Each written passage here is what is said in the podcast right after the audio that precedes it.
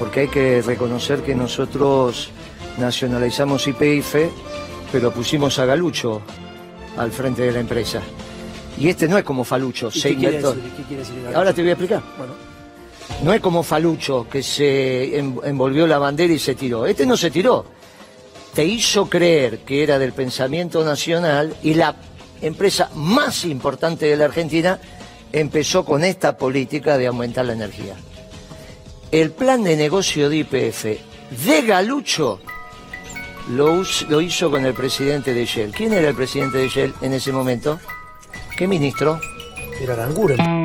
¿Viste? Bueno, está bien, pero está bien, pero era el kirchnerismo, no era Galucho No, pero solo, yo, no, eh, plan vos- digamos, ¿Qué me querés decir? Que yo vengo acá a decirte No, no, que todo bien, lo que hicimos estuvo bien. Te No. vengo acá a decir, mira, esto que dijo el productor tiene toda la razón.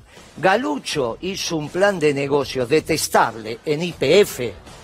Detestable. ¿Y quién supervisaba eso? Eh, bueno, en principio había una comisión de energía. No, pero, pero pero no me diga lo burocrático. ¿Quién supervisa qué hacía Galucho? ¿Usted Y- no sabía qué hacía Galucho? Le decía no, al presidente. yo no. No, pero digo, secretario de Comercio, no. Pero, Pero le- sí discutí con él, te diría, intensamente su plan de negocios y me opuse intensamente a su plan de negocios. Yo me quería decir, sí, había una comisión de energía que presidía Kisilov. Pero bueno, no, estamos, no está Kisilov acá presente como para que hablemos de ese tema. Está claro que no era debido ni era el secretario de Energía el que tenía el ordenamiento sobre Galucho. Entonces, ¿qué hicieron estas bestias? Porque estos son unas bestias, con Aranguren a la cabeza. Profuri- profundizaron el horrible plan de negocio de Galucho. Entonces, ¿qué están haciendo ahora? Aumentar la energía de una manera tal que hacen in- prácticamente inviable el aparato productivo argentino. Ahora, yo le voy a echar la culpa a Aranguren de esto, no. Aranguren empezó nuestro gobierno con Galucho. Lo que pasa es que vos no estás acostumbrado a invitar a funcionarios que te digan, mira, algunas cosas hicimos mal. No, pero que está bien, eso, eso, eso tiene que pasar. ¿Dónde Bueno, está Galucho hoy?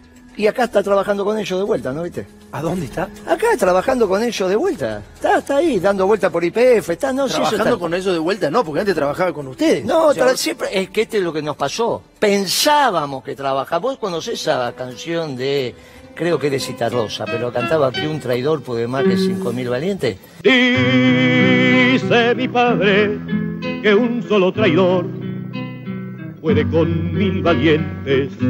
Él siente que el Bueno, es- en eso es lo que tenemos. ¿Nadie se dio cuenta? ¿O se lo, Eh, o se lo, o se lo en su momento el plan de negocio lo discutimos. Porque el plan de negocio de Galucho solo cerraba con un barril de petróleo de 100 dólares y evidentemente no estaba el barril de petróleo de ese nivel.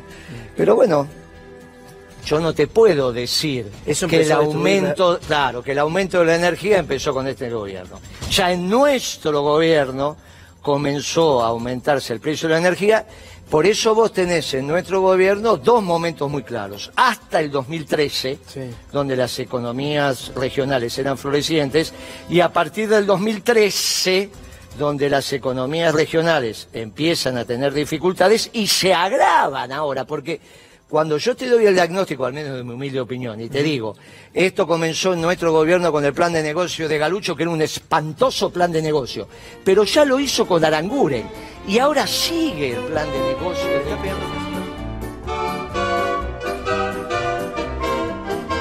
En esto hay una tremenda similitud entre el organismo fisiológico y el organismo institucional.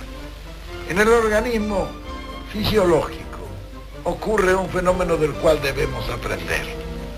Si el hombre no tuviera sus autodefensas, hace miles de años que habría desaparecido de la Tierra.